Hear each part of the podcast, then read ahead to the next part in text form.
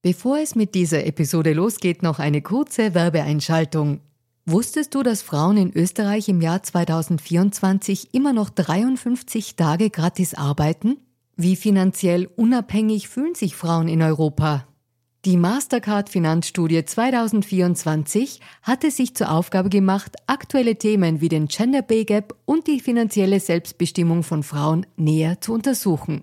Finanzielle Bildung ist enorm wichtig für Frauen, um ein unabhängiges Leben führen zu können. Die Ergebnisse der Studie zeigen eindeutig, dass es noch viel zu tun gibt, insbesondere wenn es um die Förderung der finanziellen Selbstbestimmung von Frauen und Ungleichheiten im Job geht. Als weltweit führendes Technologieunternehmen im Zahlungsverkehr setzt sich Mastercard für eine inklusive digitale Wirtschaft ein, von der alle Beteiligten weltweit profitieren.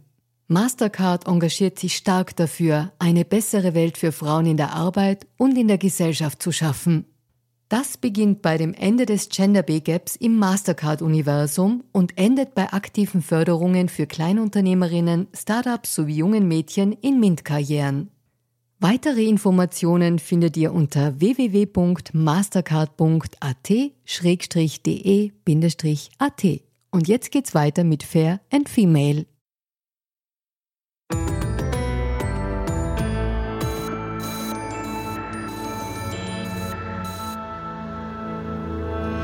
Hallo ihr Lieben, herzlich willkommen zu einer Spezialfolge von Fair und Female, dem Gesellschaftspodcast der kleinen Zeitung.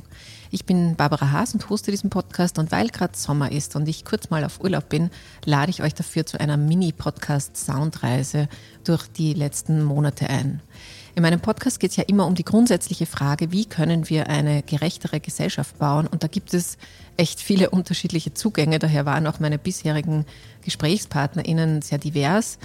Da ging es etwa mit Simulationsexperten Niki Popper um die Gerechtigkeit durch Modelle oder mit Philosophin Lisieren um das Aushalten anderer Meinungen oder aber auch mit Terrorismusforscherin Julia Ebner um die gefährlichen Tricks von Fake News, die so gut und witzig sind, dass viele Menschen aus reinem Entertainment plötzlich Verschwörungserzähler werden. Also zusammengefasst, ein Best-of ist echt ein bisschen schwer. Ich mag euch daher jetzt gleich ein paar Lieblingspassagen sozusagen hören lassen, die sich um das Thema Frau sein, Mann sein, Gen Z sein, Trans sein, toxisch sein und politisch korrekt sein drehen. Das klingt viel, es passt aber eigentlich ganz gut zusammen.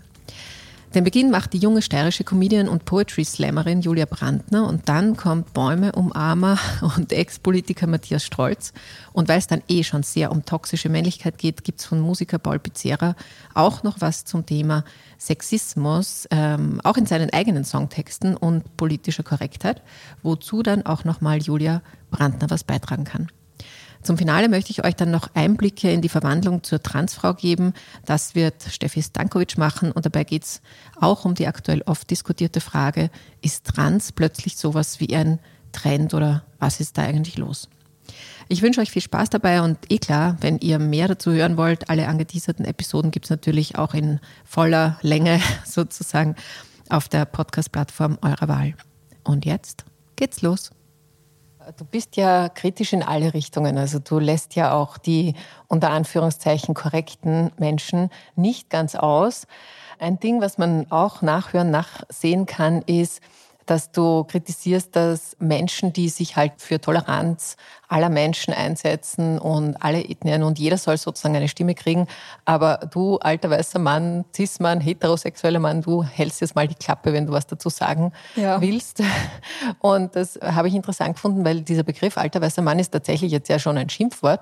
Worum geht es dir denn in deiner Kritik an dieser Netzgesellschaft, linken Netzgesellschaft, sage ich jetzt dazu? Ich glaube, dass man weiter vorankommt, wenn man ein bisschen mehr zusammenhält und diesen Zusammenhalt vermisse ich ein bisschen, gerade so in der feministischen Bubble.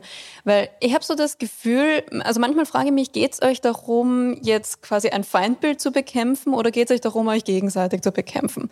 Weil man kriegt so schnell einen Shitstorm, wenn man sich irgendwie Feminismus auf die Fahne schreibt und dann vielleicht einmal nicht mit Sternchen gendert, weil man damit quasi Trans-Personen ausschließt, aber dann kriegt man von einer anderen anderen Seite wieder ein Shitstorm, weil man besser mit Doppelpunkt gendern sollte, weil das Computer für Blinde, glaube ich, besser vorlesen können und es da irgendwie barrierefreier wäre. Also du kannst eigentlich nichts richtig machen.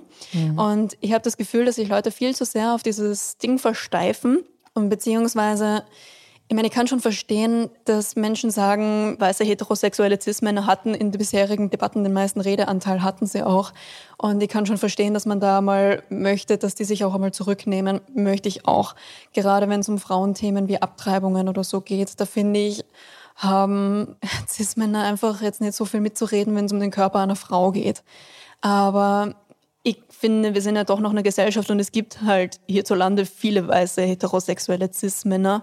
Und ich glaube, wenn wir als Gesellschaft weiterkommen wollen, dann dürfen wir die nicht ausschließen. Und dann merke ich natürlich auch meine spezifische männliche Aggressivität stärker in diesen Pubertätsjahren. Bis jetzt habe ich das wenig gespürt, habe das auch genossen, Vater von Mädels zu sein. Und jetzt ab und zu, wenn es mich anrempelt und sagen, Papa, du bist passiv-aggressiv, sage ich, hey, ich bin ein Mann, ja. In mir wohnen 10.000 Jahre Krieg. Und ich spüre die auch ab und an. Und ich, ja, ab und zu kommt's raus und ich werde mich dann auch sofort wieder einkriegen. Es ist aber auch wichtig, dass ich das im Ansatz mir erlaube zu spüren und zu zeigen, weil das ein Faktum, das da draußen ist. Das wohnt tatsächlich und vielleicht kannst du die Naturwissenschaft auch dann irgendwann epigenetisch erklären. Das wohnt in uns Männern, das ist eingelagert, das ist ein Erbe und ich glaube, dass in euch Frauen was anderes spezifisch historisch eingelagert ist, nämlich die Beschämung. Das hat ganz viel mit körperlichem Missbrauch zu tun, weil die Männer und politische und religiöse Systeme über Jahrtausende natürlich auch die unglaubliche Wucht und Macht der Frau versucht haben zu drosseln, einzukreisen, zu unterbinden durch körperliche Zügelung oder sogar durch körperliche Vergewaltigung. Es gibt keinen Krieg, wo Vergewaltigung nicht strukturell als Mittel eingesetzt wird.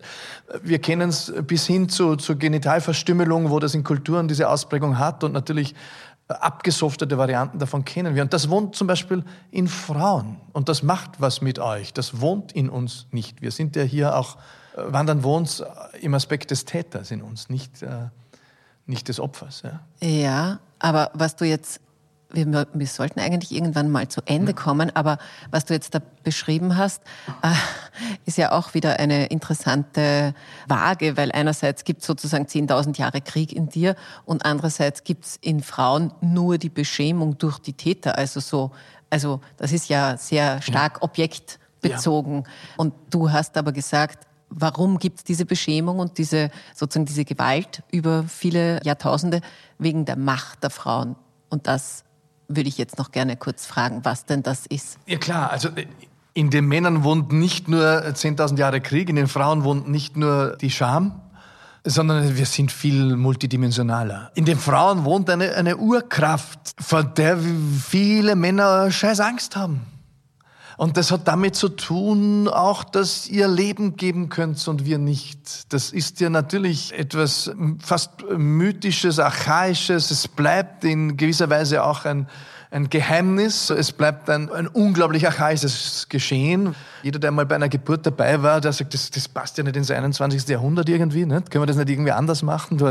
Blut, Tränen und, und Krise.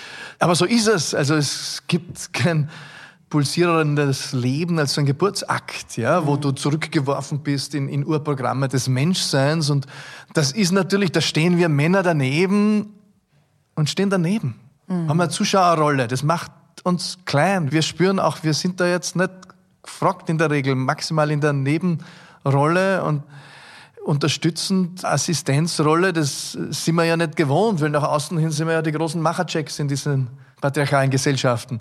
Und plötzlich und diese Macht zu sehen, macht das Männer macht ohnmächtig. Ja, auch diese, auch diese spirituelle Kraft, die die Frauen haben. Auch die höhere Sensibilität in der Regel im Umgang mit Körperlichkeit, im Umgang mit Gefühlen. Das ist alles eine Machtsphäre, die immens ist. Und die Männer, natürlich jetzt, die sitzen nicht daheim und machen eine Stricherliste und sagen, nur davor habe ich Angst. Das sind alles unbewusste Vorgänge. Und davor haben sie Angst.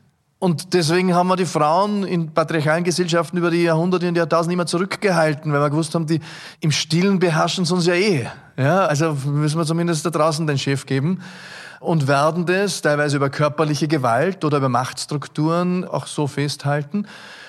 So, und jetzt kommen die Frauen und wollen auch in den, in den Machtstrukturen, in diesen gesellschaftlichen Strukturen einen Teil ihrer Macht, nämlich die 50 Prozent. Und ich finde das nachvollziehbar und sinnvoll so. Durch das ganze ähm, PC-Denken immer manchmal schon, finde ich, zu viel Gedanken mache über, über was, weil es gibt Sachen, ich bin voll für, äh, also man, politisch korrekt ist ja eigentlich ein Oxymoron in sich, wenn man sich die Politlandschaft anschaut, aber ähm, ist es, also man kann halt viel, viel mehr äh, Menschen auf die Füße treten als bisher, was teilweise gut ist, was auch wichtig ist, weil eine gewisse Empfindsamkeit da ist. Äh, andererseits ist es, finde ich, manchmal schon hinderlich für einen kreativen Prozess. Also wenn, wenn äh, bei gewissen Liedern oder was irgendwer sagt, ja, äh, je her die Absätze, desto kürzer die Hauptsätze, äh, das ist totaler Sexismus und das ist nur gegen Frauen. Her den zweiten Vers an, da geht es genau um den gleichen Trottel, der einfach das als männlich macht und das ist ein Blödsinn, das stimmt einfach nicht. Das hat nichts mit Sexismus zu tun, ja. Je höher die Absätze, desto kürzer die Hauptsätze, ist eine, finde ich, geistreiche, lustige Line, ja. Und natürlich spricht das nicht jede Frau an mit Stöckli schon. Also, das ist ja wohl jeder gescheit genug, dass, also, es, und sonst müsstest du so singen. Je höher die Absätze, desto kürzer die Hauptsätze. Außer natürlich, es gibt natürlich tolle Frauen, die haben Stöckelschuhe, sind aber gescheit gebietet. Das hat auch, also, also, don't judge a book by its cover, ja. Also, hör rein und dann wirst du das merken und, und, ähm, das sind alles so, so, finde ich, unnötige, äh, das sind für mich unnötige Befindlichkeiten. Ich kann mit jedem darüber diskutieren, wenn jemand mir sagt, schau, das finde ich nicht okay oder, oder wie meinst du das? Das ist immer die erste Frage, ja. Wie, wie ist das zu verstehen? Äh, kein Vorwurf, einmal prinzipiell, wenn du, sage nicht, dass du dich in mein Werk einlesen musst, aber wenn sich jemand einmal mit der Person beschäftigt und oder Interviewaussagen oder, oder von mir auch äh, politische Lieder sich anhört, dann weißt du, dass ich so nicht denke, ja. Und das ist dann einfach nur, wo man was suchen oder finden will.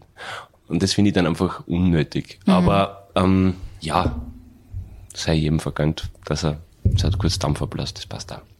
Ja, ich glaube, das Argument ist immer das, dass Menschen, die eine große Bühne haben und äh, bei dir oder bei euch trifft es klarerweise jetzt mittlerweile wirklich schon zu, ähm, dass die halt also nicht nur wirken, sondern auch ähm, als Projektionsfläche dienen. Und wenn dann halt Texte vor allem in Deutsch sind, dann geht es halt leichter hinein, weil, weil im Englischen werden ganz viele Lieder als nicht als politisch nicht korrekt definiert, ja. weil sowieso keiner versteht. Also oder nicht so genau hinhört, sagen wir mal so. Ähm, aber weil du jetzt schon eines von deinen oder euren Liedern angesprochen hast, mhm. ich hätte da auch eine Line. Perfekt, ja, bitte, sag an. Ähm, und zwar, ich glaube, ich weiß nicht mehr genau, wann das Lied rausgekommen ist, aber es ist noch nicht so alt, das heißt Liebe zum Mitnehmen. Ja, das war während des ersten Lockdown. Und ähm, deswegen habe ich das dann wahrscheinlich auch vermehrt gehört, weil mhm. auch ich nicht so viel zu tun hatte. und, ähm, und das äh, war auch ein bisschen, äh, du hast es dann auch manchmal noch so gepostet im Sinne von äh, quasi ähm, ein Love and Peace and Happiness Lied in einer Zeit, wo es uns eh allen vielleicht nicht so gut geht. Und mir ist es damals schon aufgefallen, dass ich mir gedacht habe, hä, was meint er denn damit? Und das frage ich dir jetzt auch. Ja, gern. Und zwar ähm, gibt es da eine, eine Line, ähm, ich, muss die, ich kann die jetzt nicht singen, ich muss die einfach geil. vorlesen. Ja, ja, sie zirkt mich an, ich ziehe sie aus, sie ist eine magische Puppen, ein Rahmen besser als jeder japanische Suppen. Mhm. Und dann noch, sie ist so delikat und formvollendet schön gebaut wie Leningrad, Prädikat so, so hart. Genau, ja. Also Rahmen halt ja, genau. Ist die Nudelsuppen, die Fangen wir bei der Nudelsuppe an. Genau, ja. Ramen ist halt die japanische Nudelsuppen eben, daher japanische Suppen, magische Puppen, äh, ist dem Reim geschuldet, äh, dass ich jetzt sage, dass irgendwer auf mich eine magische Anziehungskraft hat, sehe ich den Sexismus leider noch immer nicht, aber diskutiere gern mit dir drüber. Ähm, ist natürlich wegen Rahmen und, und Äußerlichkeit. Genau. Äh, was im zweiten Vers dann vorkommt, ist das weiseste, dreisteste, weitest gereiste. Ähm, bezieht sich nur auf die inneren Werte. Äh, ja. Okay. Ähm, vielleicht, was mich ein bisschen irritiert hat, war dieses äh, formvollendet, also delikat und formvollendet schön. Jetzt bin ich natürlich ein bisschen picky. M bitte, Müsste ich bitte, nicht bitte, sein. Wir können über alles ähm, ja. ähm, aber es war so die Kombination aus quasi einer Beschreibung einer Frau oder was du halt bei einer Frau toll findest. Ich glaube, es ist, war ja auch konkret, hat seine bestimmte Frau auch ähm, versinnbildlicht Zumindest habe ich das einmal in, einem Interview gelesen. Mag sein oder auch nicht. Und dann mit diesem, äh, mit diesem Refrain Liebe zum Mitnehmen. was natürlich ein Takeaway-Vergleich ist. Aber für mich ist es, äh, hat sie da irgendwas gesperrt und, ähm, und, und deswegen, warum warum dieses ähm, was mitzunehmen, das ist ja was, was man schnell tut, wo man sagt, okay, bereite es zu für mich und ich nehme es mit, Liebe zum Mitnehmen. Also für mich hat sie dieser ganze, ähm, die, die, die Botschaft, mhm. hat sie halt ein bisschen gesperrt und jetzt habe ja. ich mir halt da zwei Sachen ja, ausgepickt. Na, Gott sei Dank, ähm, bitte okay. reden wir drüber, unbedingt. Also es ist überhaupt, also keine Befindlichkeiten, keine Sorge. Äh, frei, dass man drüber diskutieren kann. Ähm, also aus meiner Intention heraus und dass es immer was der Sender abschickt und was beim Empfänger ankommt, merkt man, kann divergieren und das ist auch gut so. Äh, für mich war Liebe zu mitnehmen ähm, die Idee dahinter, dass man so angezogen von jemandem ist, dass man sowohl innerlich wie äußerlich, ähm, sie ist ungeschminkt und äh, also eben dieses von diesem Instagram-Schönheitsideal weg, was dann auch drinnen vorkommt, weil sie halt ihre Natürlichkeit mich so anzieht und äh, eben auch das Kognitive, was dann im zweiten Teil halt vorkommt, dass es einfach so eine überwältigende Dame ist und deswegen ist das halt einfach quasi wie Liebe zum Mitnehmen, weil es halt so, so wunderbar ist und nicht, dass man sie wie eine Frucht pflückt und einpackt oder so irgendwas, so war das nicht gemeint, sondern äh, eher, dass man eben so rapide verfallen ist, dass es ähm, ja wie ein amoröser Drive-by ist. Mhm. Okay, habe ich verstanden und ähm, ich hack da gar nicht mehr drauf herum. Ähm, letzter Gedanke, den muss ich jetzt noch loswerden. Ähm, trotzdem für mich nicht ganz stimmig, dass man sagt, okay, ich nehme jemanden mit. Also egal wie mich der anzieht und antörnt und so, ähm, ich habe immer noch ähm, einen, einen Lieferboten-Service vor mir, der sozusagen was Bestelltes bringt und das ist dann in dem Fall die Liebe. Ich glaube, es funktioniert ehrlich gesagt auch nicht so, aber das ist. Das verstehe ich total, das verstehe ich total. Und ich habe vor mir, dass, dass dort diese Dame halt steht und mich so überwältigt, dass sie zu ihr sagt, halt einmal bitte Liebe zum Mitnehmen. Deine Kernarbeitszeit ist von 9 bis 20 Uhr, aber wir sind da total flexibel. Also wir verstehen das auch, wenn du gerne mal eine Stunde früher kommst und eine Viertelstunde später gehst. Ah, du hättest gern mehr Gehalt? Ja, schwierig. Also mehr als Mindestlohn kann ich dir leider wirklich nicht zahlen, weil das gibt die momentane Firmenlage leider einfach nicht her. Entschuldigung, das ist meine Masseurin, da muss ich kurz ran. Hi Chantal. Ja, bitte später die Hot Stone Massage, diesmal mit Goldband statt mit heißen Steinen. Das leitet die Wärme einfach besser. So, Julia, wie ist es denn jetzt wirklich? Kann es sein, dass junge Menschen in diesem tollen Meer an Möglichkeiten und der individuellen Lebensgestaltung vielleicht manchmal übersehen, dass es um Leistung geht? Oder sind Chefs und Chefinnen halt selber durch ein, unter Anführungszeichen, ich muss aufpassen mit meinen unter Anführungszeichen setzen, toxisches Arbeitsleben gegangen und erwarten sozusagen das, was sie erleiden mussten, jetzt halt einfach von den Nächsten. Was, was ist, ich meine, du hast sicher eine subjektive Wertung, du kommst ja aus der anderen Ecke, aber was ist deine Einschätzung dazu? Also ich muss dazu sagen, mein Video, das war von anderen Arbeitsplätzen von mir inspiriert und das waren alles junge Chefs, also sie waren alle aus meiner Generation, die so hart toxisch waren.